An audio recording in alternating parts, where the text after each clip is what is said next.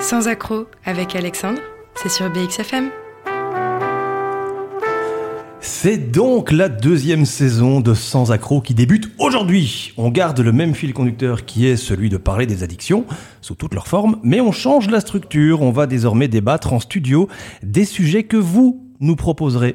L'alcool et l'alcoolisme resteront les thématiques phares. Pour cela, à chaque fois, deux invités, abstinents ou professionnels, à vous de voir, à vous de proposer. 3, 2, 1, c'est parti.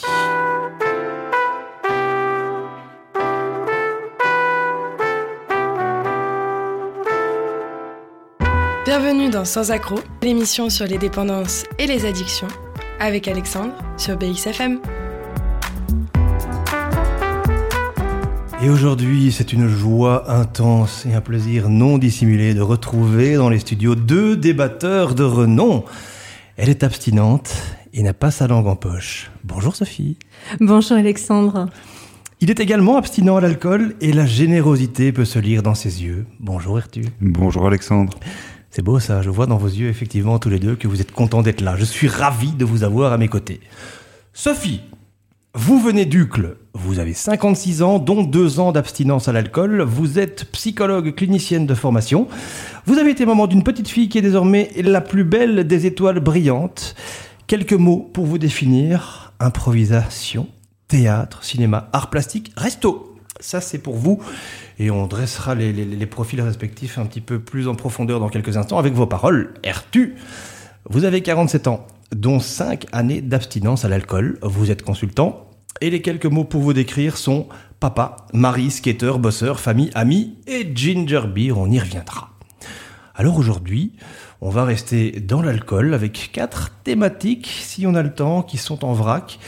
Euh, deux thématiques qui viennent de, des, personnes qui, qui suivent euh, nos, nos, frasques sur les pages Facebook et qui nous ont été proposées par vous, et une thématique qui vient de Sophie, une thématique qui vient d'Ertu.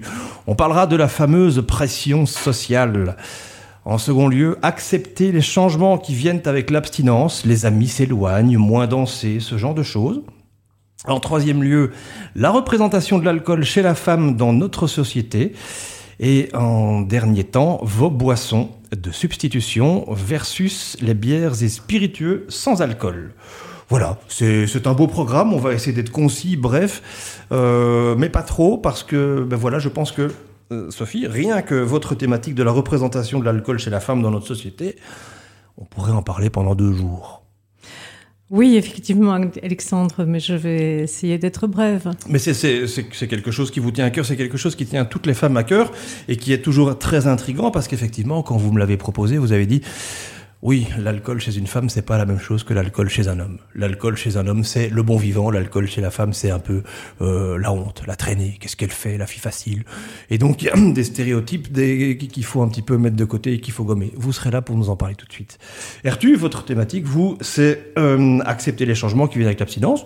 Ce sont forcément des choses que vous avez vous-même traversées. Tout à fait. Donc, euh, moi, je pense que, comme un peu tout le monde, je suis un peu réfractaire au changement à la base. Et avec l'abstinence, bah, on n'a pas le choix. Il y a des choses qui changent et on doit y faire face. Et on se les prend en pleine figure hein, quand on arrête. Exactement, ouais. On continue les présentations. Sophie, euh, on a une petite minute pour parler de votre profil d'ancienne buveuse. Ça fait deux ans que vous avez arrêté l'alcool. Ça a été quelque chose de terriblement difficile pour vous? C'était difficile au départ d'admettre que j'étais alcoolique, que j'étais addictive. Donc j'ai essayé pendant longtemps de, minimiser tout ça. Euh, je me suis pendant pendant des années, je me suis menti à moi-même. Euh, quand j'étais à des soirées, ben, je m'arrangeais pour aller à des soirées avec des gens qui consommaient qui consommaient beaucoup. Les autres euh, m'intéressaient m'intéressaient moins. Et j'ai commencé, j'ai commencé à m'inquiéter quand, euh, voilà, quand j'ai perdu ma petite fille, parce qu'à ce moment-là, j'ai commencé à boire seule. Et là, ça a été le début de la fin. On, on y reviendra un petit peu plus tard. Ertu, vous, on a eu la, la chance de vous avoir l'année passée. Donc, on, pour ceux qui ont l'oreille fine, ils vous reconnaîtront facilement. Hmm. Cette sortie d'alcool, elle a été compliquée?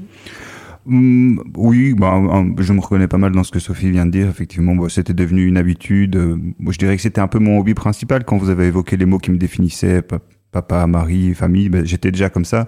Sauf que c'était englobé dans un tout que j'appelais la défonce. Et donc, tout ce que je faisais était euh, cerné par euh, ce besoin de me défoncer. Si je faisais un truc avec ma famille, ma fille, bah, je pensais à quand est-ce qu'on va se défoncer. Si je faisais du sport ou autre, je me demandais quand est-ce qu'on va enfin passer à la défonce. Donc c'était un peu omniprésent. Et euh, c'était un, pas de, passer à l'abstinence. Même si, au début, il était hors de question que j'arrête. Et ma seule volonté de, de pouvoir gérer, comme mes amis autour de moi, pouvoir faire des fêtes, de temps en temps une bonne défonce, mais que ça soit euh, pas régulier. Toujours Sophie et Ertu avec moi dans les studios de BXFM pour parler de cette fameuse pression sociale. Et par rapport à l'alcool, l'alcoolisme et les personnes qui en sortent, effectivement, c'est quelque chose qui fout les boules. En tout cas, qui nous a peut-être mis dedans et qu'on a peut-être utilisé pour mettre d'autres personnes dedans aussi. En tout cas, moi, je pense que ça a été le cas. Quelle est votre propre définition, Sophie, de la pression sociale? La pression sociale, c'est quand on se sent obligé de, de boire pour euh, avoir un sentiment d'appartenance à, à, un groupe. La pression sociale, je l'ai, je l'ai connue en tout premier lieu quand j'ai fait mes, mes études euh, à l'ULB, durant les Guindailles. Ertu, votre euh, signification, votre définition de la pression sociale? De mon côté, c'était un besoin de plaire. Moi, j'ai toujours voulu que tout le monde m'aime bien. Euh, sans doute par un manque de confiance, j'ai jamais été chercher trop loin, mais j'avais besoin que les gens m'aiment bien. D'ailleurs, je travaille dessus depuis que je suis euh, abstinent.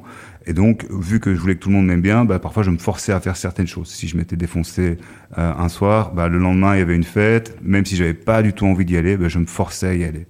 Et il y avait cet aspect aussi du, du personnage, du caractère que je m'étais créé avec les années. Donc il y avait des attentes. Des gens attendaient certaines choses de moi quand j'allais en soirée. Et donc, j'avais un peu ce rôle, ce personnage qui devait mettre l'ambiance, danser, euh, se mettre tout nu pour faire rigoler la galerie. Donc voilà, c'était un peu tous ces aspects-là. J'ai demandé à mon meilleur ami, mon tout récent meilleur ami, euh, que j'ai nommé Chat GPT, qu'est-ce que c'était la pression sociale par rapport à l'alcool et l'alcoolisme? Il m'a répondu que cela faisait référence à l'influence de la société et du cercle social sur la consommation d'alcool de quelqu'un. Ça inclut les attentes culturelles, les normes sociales, les incitations à boire et les comportements d'autrui qui encouragent ou normalisent la consommation excessive d'alcool. Elles peuvent amener quelqu'un à boire pour s'intégrer, gérer le stress ou, et je l'ai noté en rouge, se conformer aux attentes de son environnement. J'aime bien cette phrase, on y revient.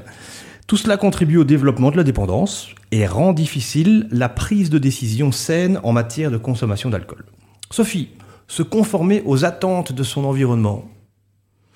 Oui, absolument, euh, Alexandre.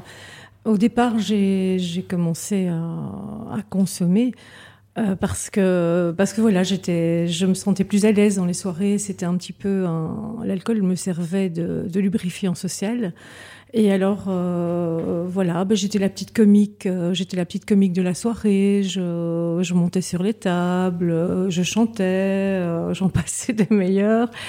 Et, et voilà, une fois que j'ai arrêté, que j'ai arrêté de boire, j'ai vu que on n'invitait pas Sophie, on invitait la personne. En fait, on m'invitait aussi pour parce qu'on aimait bien, on aimait bien me voir imbiber.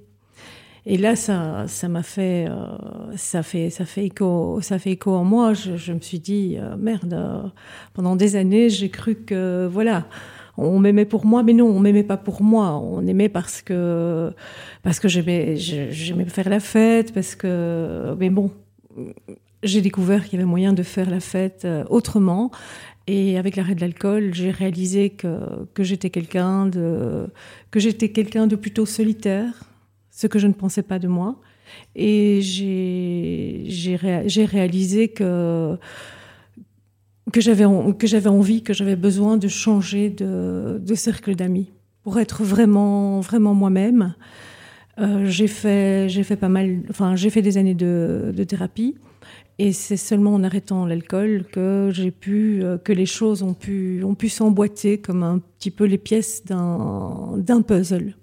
Ertu, vous, se conformer aux attentes de son environnement? Moi, ça, me, parle beaucoup. Hein. Moi, j'étais terrorisé au début que j'ai arrêté de boire euh, par la perspective de perdre mes amis. Parce que euh, finalement, dans mon groupe d'amis, on consomme drogue, alcool depuis très longtemps. Et euh, c'est ce que je me demandais, est-ce que c'est ça qui nous lie finalement? Et je me disais, tiens, si moi j'arrête, si je, m'éloigne de tout ça, est-ce que ça va m'éloigner de, mes amis aussi? Et euh, donc j'avais très peur que ça change. On va revenir à ça, au changement aussi, un, peu ma, ma, relation avec mes amis. Et effectivement, ça le change. Il n'y a pas le choix. Euh, par contre, euh, ce que j'ai constaté aussi, c'est que euh, ben, je continue à avoir certains amis, euh, c'est-à-dire que eux pouvaient consommer, moi je continue à les voir, et j'ai compris que finalement le RTU défoncé, il faisait rigoler la galerie, certaines personnes l'aimaient comme ça, mais d'autres m'aimaient aussi pour ce que j'étais, et donc j'avais pas besoin d'être tout le temps défoncé pour euh, pour être apprécié et euh, aimé euh, par par mon entourage. Aujourd'hui, quand vous allez dans des endroits dans lesquels les gens ne sont pas au courant, vous êtes abstinent, on vous propose un verre d'alcool, est-ce que cette pression se fait encore ressentir? Est-ce que la difficulté de dire non est toujours présente chez vous, Sophie? Eh bien, c'est parfois, c'est parfois un petit peu difficile parce que quand on dit, écoutez, euh, je ne bois pas, je ne bois pas d'alcool, pour les gens qui ne me connaissaient pas avant, on prend, j'ai l'impression d'être parfois prise pour une extraterrestre. Alors, on me pose des questions, on me dit, tiens, euh, tu prends, est-ce que tu prends un médicament, est-ce que, est-ce que tu fais le dry January? Et voilà, on a l'impression qu'il faut faire, euh, qu'il faut prendre un tableau et faire euh, 15 000 équations pour que les gens comprennent euh, qu'on qu'on ne boit pas d'alcool. Ertu, vous, 30 secondes? Oui, alors c'est la drogue légale par excellence, tout le monde la consomme, elle est tellement répandue dans notre société, et moi c'était par excellence le truc qui me saoulait au début, que j'avais arrêté. Quand je devais aller quelque part, after work avec des collègues, on me disait ah mais pourquoi tu bois pas? Toutes ces questions. Et je les évitais. Je trouvais des excuses. Maintenant que ça fait cinq ans que je bois plus je suis beaucoup plus à l'aise avec le, juste le fait de dire non non non merci je bois pas et ça s'arrête là. C'est quelque chose qu'on assume avec le temps mais qui effectivement mmh. au début tellement compliqué de se dire qu'est-ce que les gens vont penser? Et finalement ça vient tout seul tout naturellement. À partir du moment où on a intégré le fait que l'alcool n'était plus bon pour nous ben, finalement on commence à s'en foutre totalement des autres. Hein, beaucoup de personnes n'acceptent pas l'idée de devoir un jour quitter l'alcool, donc sont dans une espèce de tentation de modération à vie, et c'est leur choix, donc on va respecter, mais c'est sûr que quand c'est pas euh, clairement défini, établi, bah, se, se, limiter alors que tout le monde nous incite parce que les gens savent que on aime bien ça, et parce que les, les gens qui incitent généralement eux, ont eux aussi un souci avec l'alcool, eh ben cette pression sociale, elle est, elle est, elle est difficile. Quand, quand, Est-ce que vous avez, Sophie, fait des tentatives pour euh, diminuer votre consommation? Oui, j'ai fait plusieurs tentatives pour essayer de réduire ma consommation. Ces tentatives se soldaient par un, par un échec. Euh, j'avais j'avais essayé d'aller dans un groupe euh, d'entraide, mais je m'étais dit euh, bah, avec quoi ils viennent, plus jamais d'alcool à vie. Qu'est-ce que je vais m'emmerder? Et alors, bah voilà, ça devenait un petit peu, ça devenait un petit peu compliqué parce que l'alcool, c'est une l'alcoolisme, c'est une maladie progressive. Et à un moment donné, je devais aller à des soirées. Je, je me disais, je me disais, tiens, comment, comment je vais, comment je vais pouvoir faire Parce que j'étais, parce que l'alcool, l'alcool est un, l'alcool est anxiogène.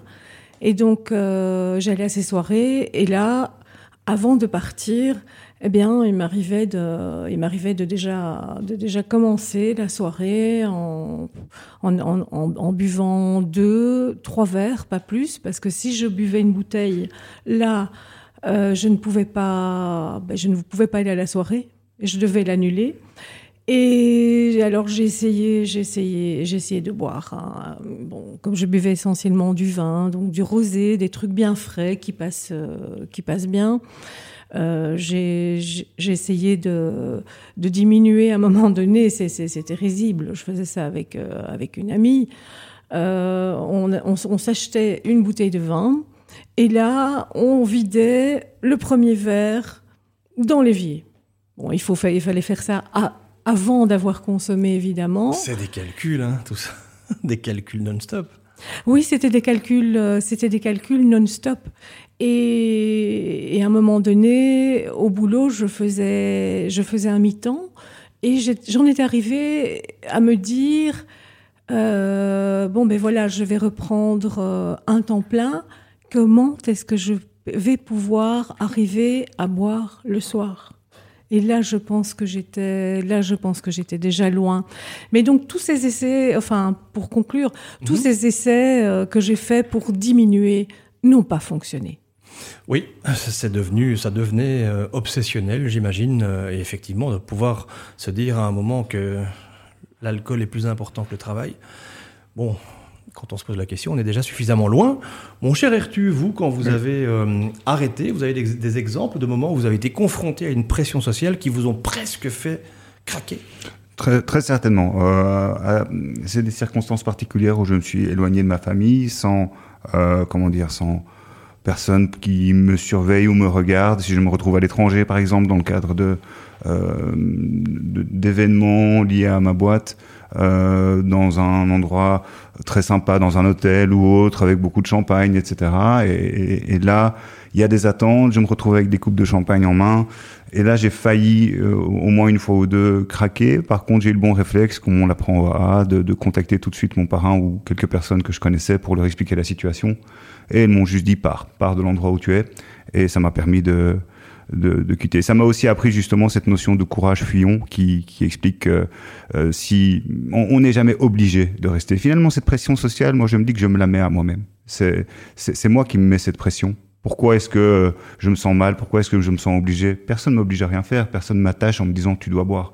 Donc c'est finalement une pression que je me mets à moi-même. Et ça, je l'ai appris avec le temps et avec l'abstinence, que j'étais obligé de rien faire et qu'à partir du moment où je me sens à risque de boire ou euh, que voilà, je vais faire une connerie, je, pars, je pars simplement. Pour revenir à ce que Sophie disait par rapport euh, au chipotage, comme on dit, moi aussi, je dirais les dix dernières années dans l'alcool, c'était clairement euh,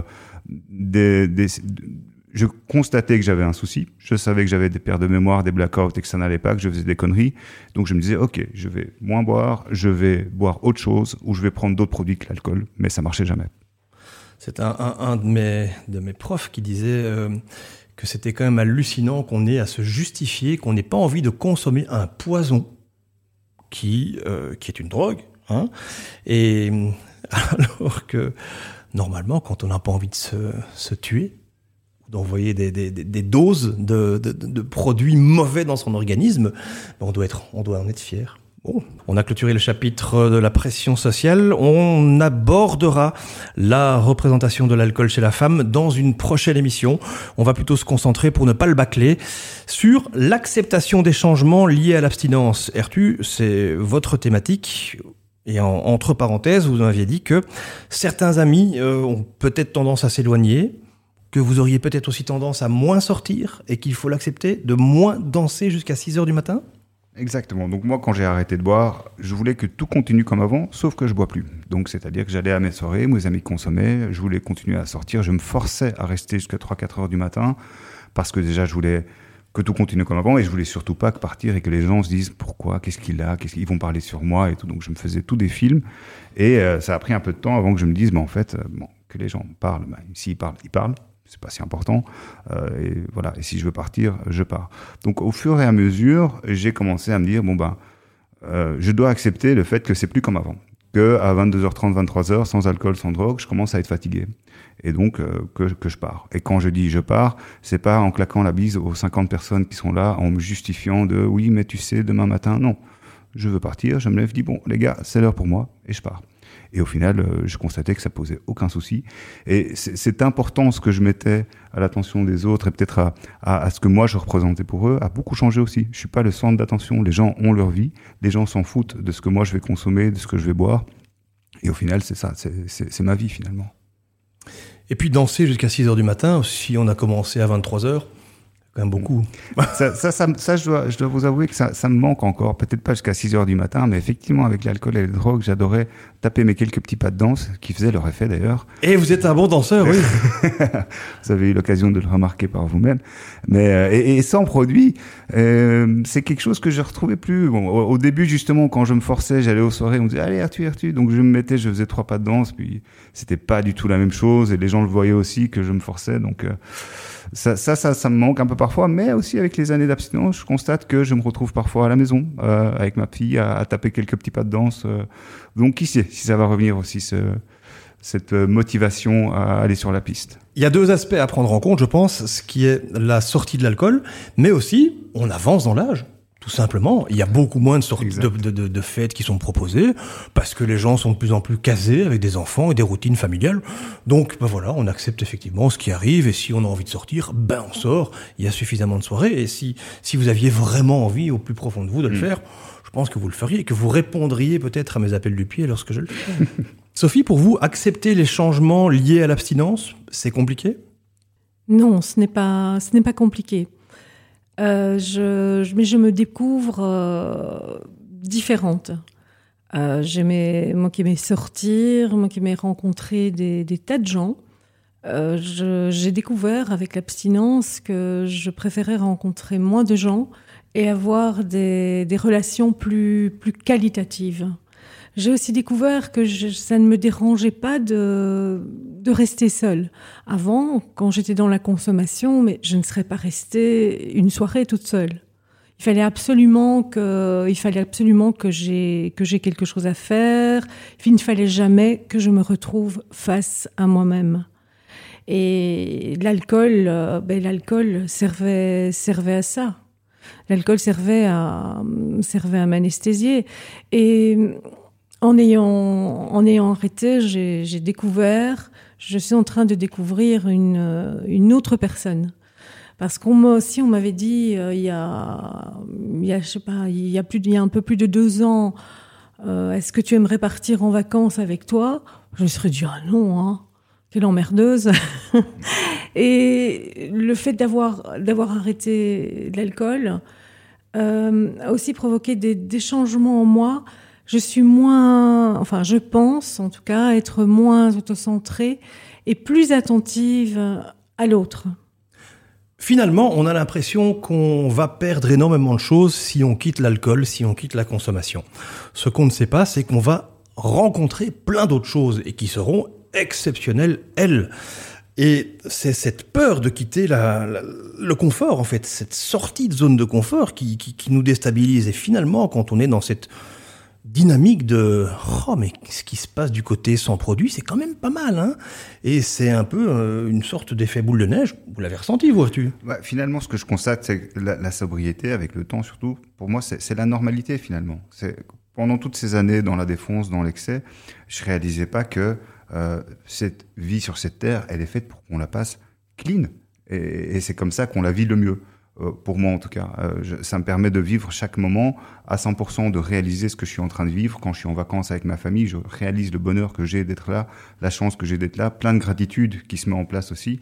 Et, et au final, pour moi, la, la vie dans l'abstinence, c'est peut-être même un peu par paresse, elle est juste plus facile. C'est beaucoup plus léger finalement. Ce que j'ai constaté euh, assez rapidement quand j'ai euh, arrêté de boire, c'est que euh, c'est plus facile pour moi de rien boire du tout que d'essayer de limiter ma conso ce que j'ai essayé de faire pendant des années finalement. Je, sais parfaitement bien que si je me dis ce soir trois verres maximum, je m'y tiendrai pas. Et si je veux limiter ma conso, je m'amuse pas. Et si je bois autant que je veux, je perds le contrôle. Oui, j'aime bien arrêter de boire, c'est presque de la paresse. je la retiens. Dernière ligne droite dans laquelle nous parlerons des boissons euh, que nous consommons actuellement, les boissons coup de cœur et aussi les bières et les spiritueux sans alcool, parce que c'est sûr que quand on sort de l'alcool et qu'on se voit à la limite à d'une mauvaise manière, ne plus boire que de l'eau, bon bah ça fait un peu peur. Euh, et, et, finalement, quand on intègre le fait que l'eau c'est la meilleure boisson pour son organisme et pour soi-même, on change un petit peu d'état d'esprit. Tandis que euh, des petites boissons sucrées au début, des petites boissons un petit peu peps, ça fait plaisir. Ertu, vous évoquiez le ginger beer. Sophie, est-ce que vous avez votre boisson coup de cœur? Oui, j'ai découvert le thé avec euh, ah, l'abstinence. Oui. J'ai découvert, euh, j'ai découvert qu'il y avait beaucoup de, de, de, thés différents. Euh, j'ai découvert aussi qu'en allant dans un établissement, ben, avec un thé, on pouvait aller longtemps et que même si j'étais si j'étais en présence de quelqu'un qui buvait qui buvait un verre de vin devant moi, bon ben voilà, j'étais avec mon thé. C'est aussi une boisson une boisson réconfort. Et si la personne vous ennuie, vous êtes obligé de rester le temps du thé alors. C'est un peu long, hein Oui, mais bon, on m'a, on m'a bien éduqué aussi. Hein mais oui. Ertu, vous, ginger beer? Moi, j'ai réalisé en arrêtant l'alcool qu'il y avait beaucoup de choses sans alcool, en fait. Euh, vu qu'avant, euh, je buvais que ça, euh, je me suis dit, ben, en fait, il y a pas mal de choix. Et j'ai surtout réalisé aussi que le goût de l'alcool, je l'ai jamais vraiment aimé. Moi, je sais pas si vous allez venir, Alexandre, aux boissons genre bière, bière sans alcool, etc. oui, oui. Mais donc pour revenir à la question, moi c'était, j'ai remarqué les ginger beer, ça a été euh, toutes les boissons au gingembre et toutes les boissons moi, style mocktail, euh, toutes les boissons à base de, de fruits, les smoothies et, et autres, même si euh, les classiques, sans vouloir faire de pub Coca Zero ou autre, euh, restent pour moi le, Ça fait le boulot. ouais, voilà, c'est- c'est c'est très bien. On boit maintenant parce qu'on a soif et on boit plus pour la, la recherche d'un effet. Sophie, la bière sans alcool, spiritueux sans alcool, gin sans alcool? Je suis contre. D'accord.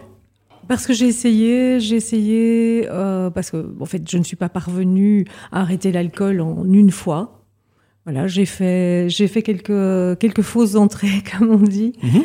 Et au début, je prenais des boissons sans alcool. Alors, quand on prend quand on prend une boisson pétillante sans alcool, on arrive à une soirée, qu'est-ce qui se passe? Tout le monde dit ah tiens, c'est quoi? C'est sans alcool? Je peux goûter? Ok, puis bon, à un moment donné, bah, on n'a plus de munitions. Alors, euh, deuxième soirée, bah, on vient avec deux bouteilles. Et puis, à un moment donné, bah, rebelote, les gens veulent goûter. Et, et puis, le fait de boire des, des, boissons, des boissons sans alcool qui ressemblent à de l'alcool, bah, dans la tête, on a quand même encore cette idée d'alcool. Et alors, un jour, je n'avais plus... Sans la récompense. Voilà. Et donc un, un jour, je n'avais plus, euh, je, enfin mon stock euh, de cartouches était épuisé, et on m'a dit, bah, écoute, il y a du cidre, c'est pas, c'est pas très alcoolisé. Tu prendrais pas un petit peu de cidre avec nous? Bah oui, hein, j'ai pris un petit peu de cidre. Puis la fois d'après, ça a été, ah ben il y a plus, il y a Mais plus y a de du cidre. cidre, il y a plus de cidre, il y a du vin blanc. Est-ce que je me suis dit, bah oui, un petit verre de vin blanc. Et là, c'était reparti Comme en comme en 40. 40. Ertu, la bière sans alcool. Moi, pour ou contre, moi je dirais pas que je suis contre parce que finalement tout le monde fait ce qu'il veut. Ce qui est sûr, c'est que c'est pas pour moi. Euh, moi, quand j'ai arrêté l'alcool, c'était ma compagne depuis 20 ans. On avait fait une belle histoire d'amour avec nos hauts, nos bas et plus de bas vers la fin. Et euh, je voulais couper court. Et pour moi, quand on arrête une relation, rester amis, c'est pas une solution. Et je trouve qu'il y a un peu ce côté, j'arrête, mais restons quand même amis avec euh, les bières sans alcool. C'est-à-dire que euh, il y a quand même ce goût, euh, le- la forme euh, de la bouteille, etc. Et moi, quand j'ai arrêté, c'était time. Donc je me disais, je veux pas quelque chose qui ressemble. Et puis j'en ai pendant longtemps, j'en ai pas goûté. Là, récemment, d'ailleurs, j'ai pris une bière sans alcool. Et puis j'ai eu ce goût de la bière. Ça m'a pas donné plus envie d'en boire. Au contraire, je me suis dit, mais en fait, j'aime pas ce goût. Pourquoi je me force? Je préfère à la limite l'odeur d'un joint ou le goût d'un joint que je fume plus. Moi, je vais me permettre de donner mon, mon avis par rapport à ça, parce que on a chacun le sien et on a tous les trois un avis différent. Euh, parce que nous fréquentons des groupes de parole, et quand j'ai arrêté de boire, on m'a dit au début surtout pas de bière sans alcool, surtout pas des... Et moi, j'ai fait confiance à ces gens, et j'ai eu raison, parce que ça fonctionne. Ça fait bientôt dix ans. Mais après quelques temps, j'ai commencé à voir qu'il existait une population qui ne fréquentait pas les groupes de parole et qui arrivait de temps en temps boire une bière sans alcool ou même régulièrement et chez qui ça ne posait vraiment aucun problème. Et donc j'ai été curieux et de temps en temps maintenant je bois une bière sans alcool et ça ne me fait aucun effet. Il n'y a même plus le- l'envie de passer à, de l'alcool ou la peur que ce soit finalement une bière avec alcool et encore je me dirais que je m'en rendrai compte rapidement. Mais donc si ça ne devient pas non plus obsessionnel dans ce, dans ce, dans ce sens-là, pourquoi pas? Parce que ça peut faire le boulot de temps en temps de se dire moi aussi j'ai droit à ma petite bière. Et elle est sans alcool et on ne le stipule pas. Mais c'est ça, c'est une, une décision qui appartient euh, à, à chacun, mais c'est surtout euh, quelque chose qui doit se faire dans le temps et plusieurs années après avoir arrêté l'alcool. Et on n'est vraiment pas obligé. Si ça ne nous parle pas, on ne le fait pas. Mais en tout cas, il n'y a vraiment aucun souci à partir d'un certain temps quand on le sent. Mais pas au début parce que c'est vrai que ça peut mettre notre abstinence en péril. Et ce qui compte le plus sur la, la- la- sur la terre pour un abstinent, c'est de maintenir son abstinence. Sophie, Ertu, merci. Vous voyez, c'est déjà la fin de l'émission et euh, on n'a pas l'impression de l'avoir vu passer. Euh, J'étais ravi d'en d'en savoir un petit peu plus sur vous deux. Merci beaucoup, Alexandre. On a passé un très bon moment. On, oui, merci Alex. on abordera la, la prochaine fois la représentation de l'alcool chez la femme dans notre société. Chères auditrices, chers auditeurs, merci d'avoir été présents. Si vous avez des questions et si vous voulez nous proposer vos thèmes et vos thématiques et pourquoi pas être invité ou débatteur de l'émission, vous envoyez un petit message sur ma page Facebook Alexandre B Coaching. À très bientôt, tous les deux. Et pour que chacune et chacun sache euh, ce qui se déroulera dans le temps, eh bien, il est plus que probable que Sophie et Ertu me rejoignent de manière ponctuelle pour d'autres thématiques. Au revoir. Au revoir. Au revoir Alexandre. Des questions sur vos addictions Ou simplement l'envie de témoigner? Laissez un petit message sur la page Facebook Alexandre B Coaching.